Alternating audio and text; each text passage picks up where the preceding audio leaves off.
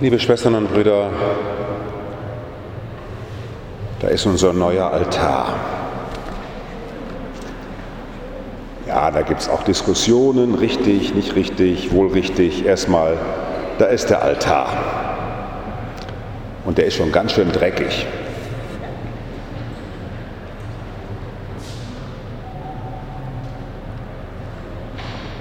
Ich kann den jetzt ja leider nicht umkippen, also wenn Sie da drauf gucken könnten, ganz schön schwarz geworden.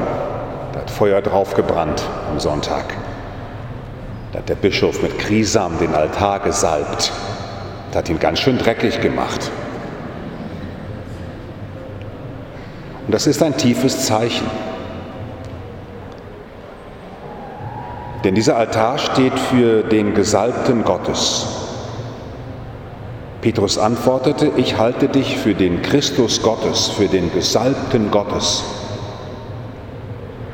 Und der Altar ist gesalbt worden, weil er dasteht, um uns daran zu erinnern, dass diese Salbung, dieses durchtränkt werden, das ist ja Salbe. Ich habe jetzt zum Beispiel hinten auf dem Rücken was, kann ich mich kaum selber einreiben, aber da muss ja Salbe hinkommen. Wenn dann da Salbe hinkommt, dann dringt die in die Haut ein und macht mich gesund. Und so ist auch das Krisam in den Altar eingedrungen. Und so habe ich heute Mittag ein Kind hier getauft und mit Krisam gesalbt. Durchdrungen werden von Gott. Nicht einfach so dastehen und nein, durchdrungen werden von Gott. Du bist der Gesalbte Gottes, du bist der Christus Gottes. Da steht der Altar. Und der Altar steht für etwas, was für die Liebe steht. Es tut mir leid, dass ich das sagen muss. Es gibt eine romantische Form von Liebe, aber ich glaube, Sie nach 60 Jahren wissen jetzt, was ich sage, Herr Löw, Frau Löw. Liebe gibt es nur mit Opfer. Liebe gibt es nur mit Opfer. Als Sie hier geheiratet haben, haben Sie sich gegenseitig auf den Herzensaltar des anderen geopfert. Ich will gehen, wohin du gehst. Als Heimatvertriebene wissen Sie auch, was das heißt, alles zu verlieren. Und dann hier wieder in den Trümmern rumzulaufen. Was hat man noch außer den Gesalbten Gottes? Dass Sie die Synagoge hier ausgemalt haben in Frankfurt, mit ausgemalt haben. Und wir haben hier den Kreuzweg freigelegt, der von rechts nach links geht, wie die hebräische Schrift von rechts nach links gelesen wird. Wir können ja ohne Judentum nicht leben, sind mit den Muslimen verbunden. Abraham, Elia. Du bist der Christus Gottes. Der Altar steht für etwas, die Liebe gibt es nicht ohne das Opfer. Die gibt es nicht ohne, dass ich mich ganz hingebe. Ich habe vor der Messe ein Gebetsanliegen mit ins Ohr hineinbekommen, dass eine Mutter verstorben ist diese Woche. Und vorher hat sie schon ihren Mann verloren. Zwei Kinder sind jetzt vollweisen. Mein Gott, die Liebe und das Opfer, die Freude und die Trauer. Das alles gehört zusammen und kann Gott entgegengehalten werden.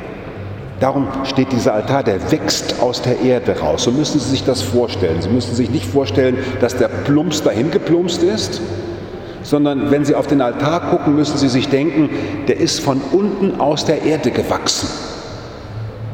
Und der wächst von unten Christus entgegen. Und wenn man den Altar sieht, dann denken wir an den Torah-Schrein in einer Synagoge, der heilige Ort. Und ich denke an die Kaaba in Mekka. Wir sind miteinander als Menschen, die so oft Grund haben zu sagen, jetzt nicht mehr. Also nicht noch einmal verzeihen, nicht noch einmal hoffen, nicht noch einmal anfangen. Vertreibung, Trümmer, Krieg. Wie oft noch anfangen, Gott? Wir sind als Menschen, die in diesem Leben leben, mit einem Gott verbunden, der uns gesalbt hat, zu kämpfen in all diesem, was uns widerfährt, um aufzustehen. Dafür steht der Altar, das ist ein Auferstehungszeichen. Und der Auferstandene zeigt sich mit den Wundmalen. Wir werden nie mehr die Sauberen sein, die wir früher mal waren, wenn wir es denn mal waren. Wir sind immer die mit Schuld beschmutzten, die mit Sünde beladenen, die Quatsch gemacht haben. Und dass wir trotzdem neu anfangen dürfen. Wie oft haben Sie sich schon in die Augen geguckt und gesagt, nochmal? Sie hatten das Glück, dass bei Ihnen alles in Ordnung war. Wie toll. Sie kommen sofort ins Verzeichnis der Heiligen. Wie oft müssen wir immer wieder aufstehen in der Kraft dieser Salbung? Heute Mittag hat da drüben der Provinzrat der Kapuziner getagt und die ersten Überlegungen, wohin geht welcher Bruder, wer wird versetzt, wer wird nicht versetzt, wer geht wohin und nicht wohin, was machen wir mit diesem untergehenden Orden, wo kein Nachwuchs ist und plötzlich haben wir wieder sechs Postulanten, die sich gemeldet haben. Wo kommen die nur her? Aber doch wohl nicht wegen uns, sondern wegen einer Hoffnung, die Gott stiftet in den Herzen aller, die ihm vertrauen. Liebe Schwestern und Brüder, die Liebfrauenkirche ist eröffnet worden, weil wir hier ein interreligiöser Ort sind, an dem Menschen sich versammeln, die sagen, auch wenn wir Menschen Gott oft so viel Käse machen und Quatsch, du hältst uns die Treue. Und sie sind mit 60 Jahren Ehe auch ein sakramentales Zeichen dafür. Und die Mutter, die gestorben ist diese Woche, ihre Kinder zurücklassen muss, die Vollweisen sind, mit ihrem Mann vereinigt. Wir hoffen, dass auch sie Fürsprecherin ist für ihre beiden Kinder. Und welche Anliegen Sie heute mitgebracht haben, wo Zerbrechen erfahren wird und wir im Blick auf den Altar die Hoffnung hochhalten und sagen, Auferstehung ist unser Thema, wie Sie aus Trümmern mitgeholfen haben, dem Pater Titus hier das alles wieder aufzubauen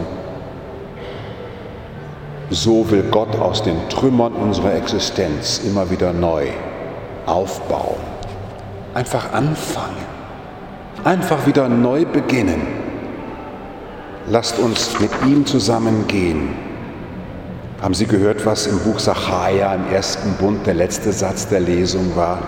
An jenem Tag wird für das Haus David und für die Einwohner Jerusalems, Jerusalem, Inshallah, Jerusalem wird für die Einwohner Jerusalems eine Quelle entspringen. Aus den Trümmern wird eine Quelle entspringen. Die Frauenkirche ist so eine Quelle aus Trümmern erstanden wieder. Und immer wieder neu dürfen wir das erfahren. Ja, wir kennen Trümmer, Herr, aber wir kennen auch dich, der du fest in unserer Mitte stehst. Und auf dich hin können wir uns immer neu orientieren. Du gehst mit uns und leitest uns. Amen.